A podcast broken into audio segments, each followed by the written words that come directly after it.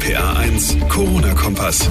Und damit sind wir bei Folge 32. Hallo und herzlich willkommen heute am 30. April. Mein Name ist John Segert. Schön, dass ihr wieder mit dabei seid. Heute war es also soweit. Die mit Spannung erwartete Videokonferenz zwischen Bundeskanzlerin Merkel und den Ministerpräsidenten der Länder fand statt.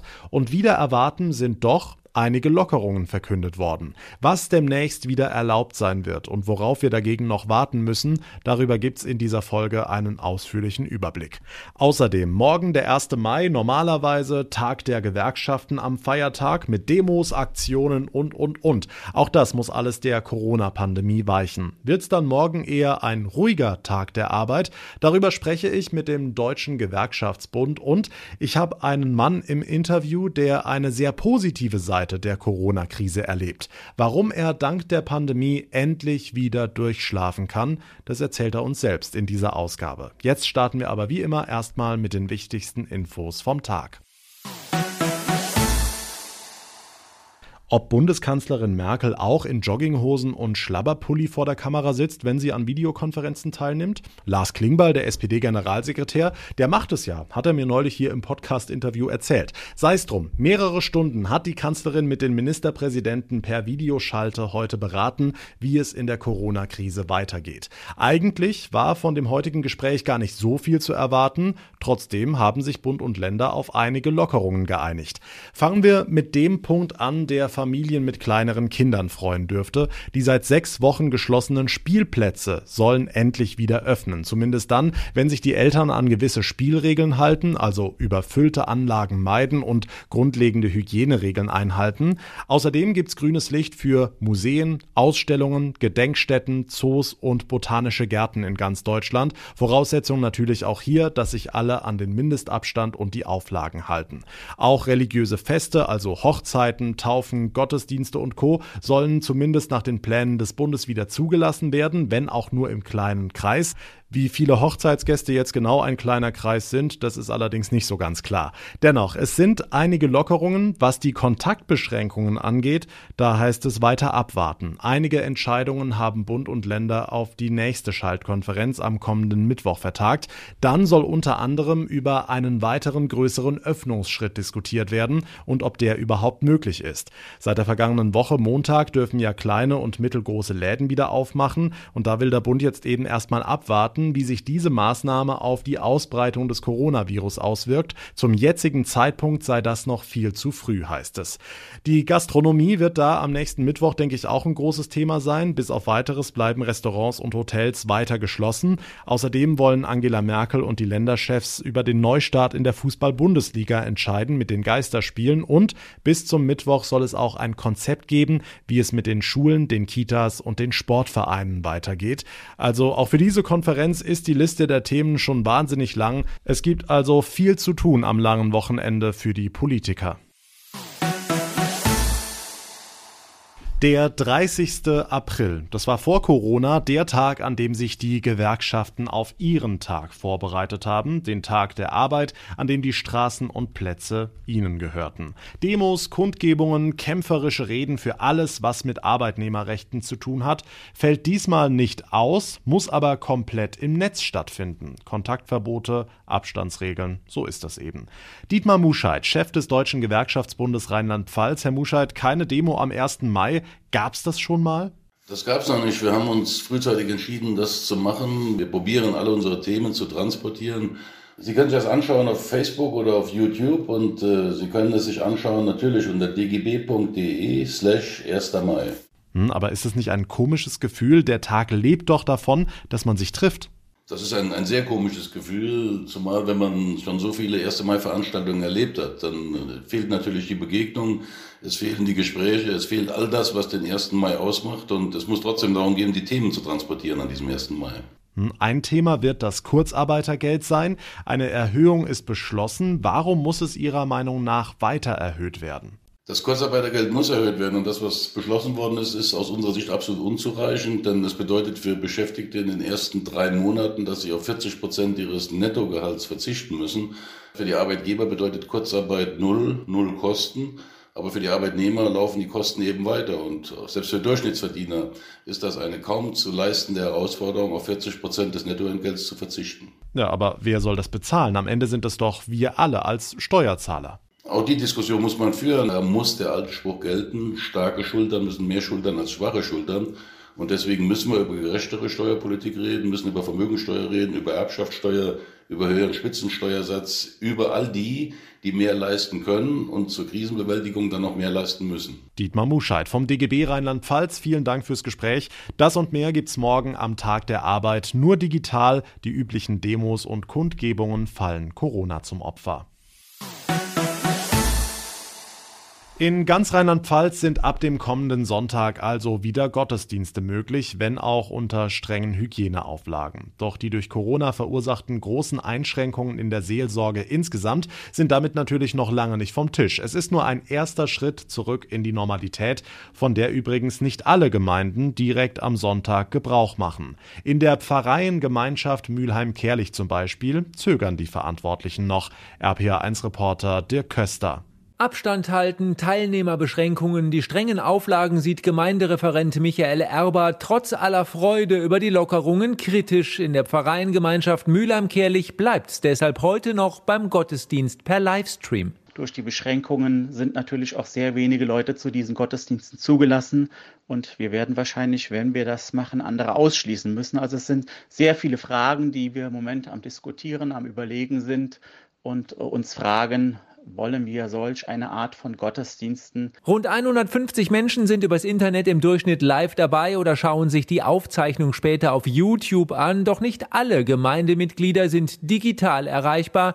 Deshalb gibt es noch eine weitere Möglichkeit. Wir haben über Radio Kettich eine eigene Frequenz, die normal nur in der Weihnachtszeit geschaltet wird jetzt äh, einen Sonderbetrieb quasi, wo auch am Sonntag abwechselnd katholisch oder evangelischer Gottesdienst gefeiert wird. Was Michael Erber aber besonders am Herzen liegt, ist der persönliche Kontakt, den er sich auch oder gerade in der Corona-Krise nicht nehmen lässt. Wir führen im Moment viele Telefonate oder Menschen rufen nach uns an und ich selbst persönlich äh, mache auch immer wieder mal so ja einen Gang durch die Dörfer und mache dann sogenannte Fensterbesuche, wo man einfach mit Menschen am Fenster in Gespräch kommt und einfach einfach sich dann auch mal sieht. Über Gottesdienste unter Auflagen wird noch entschieden, doch selbst wenn sich die Kirchenpforten sonntags wieder öffnen, soll der Livestream in der Vereingemeinschaft so lange weitergehen, bis alle Beschränkungen aufgehoben sind. Tja, und das kann noch eine Weile dauern. Die Infos von Dirk Köster. Vielen Dank.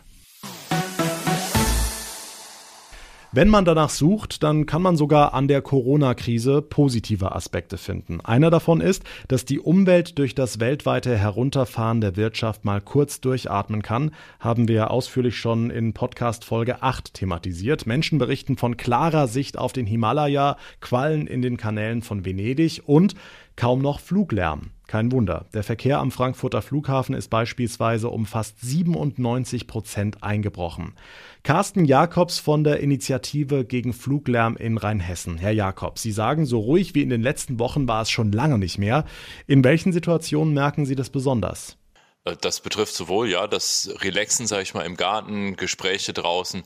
Das betrifft aber auch, äh, das hatten wir hier auch, äh, zum Beispiel Fernsehen am Abend. Da muss man teilweise lauter machen, weil die Flugzeuge dröhnten. Das ist jetzt alles nicht mehr so und das ist angenehm. Das kann ich mir vorstellen. Das entlastet nicht nur Sie persönlich in Lörzweiler, sondern ja ganz, ganz viele Menschen im Einzugsgebiet des Airports, ne?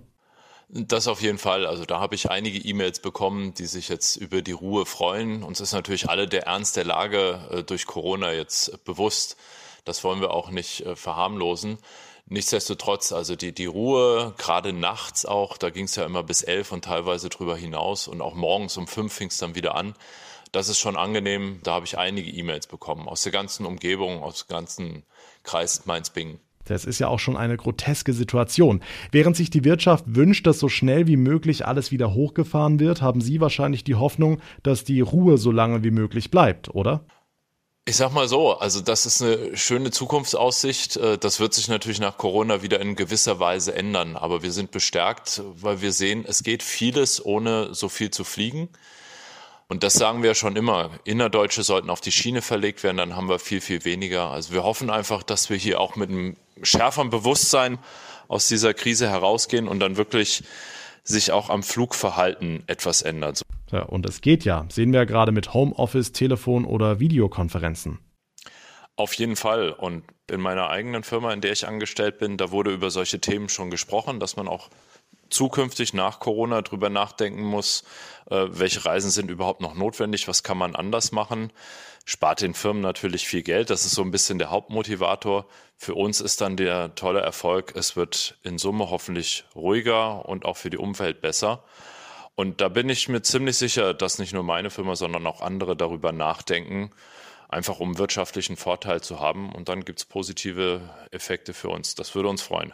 Rund um den Frankfurter Flughafen schlafen viele Menschen deutlich besser, weil kaum noch Maschinen in der Luft sind. Ein positiver Nebeneffekt der Corona-Krise. Carsten Jakobs war das von der Initiative gegen Fluglärm in Rheinhessen.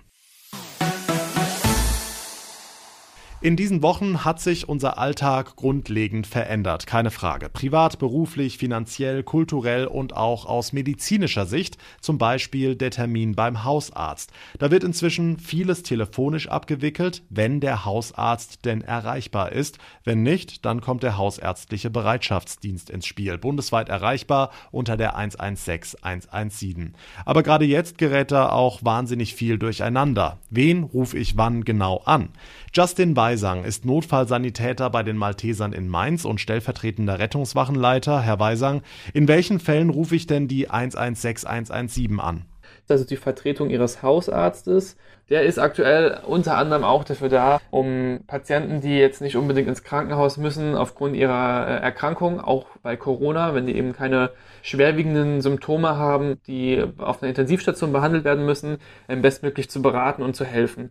Aber auch bei normalen Sachen, also wenn ich Rückenschmerzen habe, starke und nicht zum Arzt kann, zum Hausarzt, dann ist das der richtige Ansprechpartner. Also bitte immer erst direkt beim Hausarzt probieren und wenn ihr da niemanden erreicht, dann die 116 117 anrufen. Die Nummer ist allerdings zurzeit natürlich sehr ausgelastet und einige wählen deshalb dann kurzerhand den Notruf, also die 112. Herr Weisang, warum ist das keine gute Idee? Die 112 ist die Feuerwehr. Im Grunde genommen kann man unter der 112 immer den medizinischen Notfall melden. Die 112 ist die Notrufnummer, die auch dringend freigelassen oder freigehalten werden sollte, eben für Notfälle wie den Unfall, die Atemnot oder die Verbrennung. Also ganz konkret, den Notruf wähle ich quasi nur, wenn es um Leben und Tod geht. Die sollte man eben nur im absoluten Notfall wählen, denn wenn die Kollegen auf der Rettungsleitstelle ganz viele Gespräche in der Warteschlange haben und jeder nur eine Minute fragt, was er machen soll, weil er Verdacht hat, dass er vielleicht sich angesteckt hat, dann ist der zwölfte Anruf, der in der Warteleitung ist und der vielleicht einen Verkehrsunfall melden möchte, eben zwölf Minuten in der Leitung und das ist eine ganze Menge. Tja, denn im Zweifel kann jede Minute Leben retten oder eben Leben kosten. Justin Weisang, Notfallsanitäter bei den Maltesern in Mainz,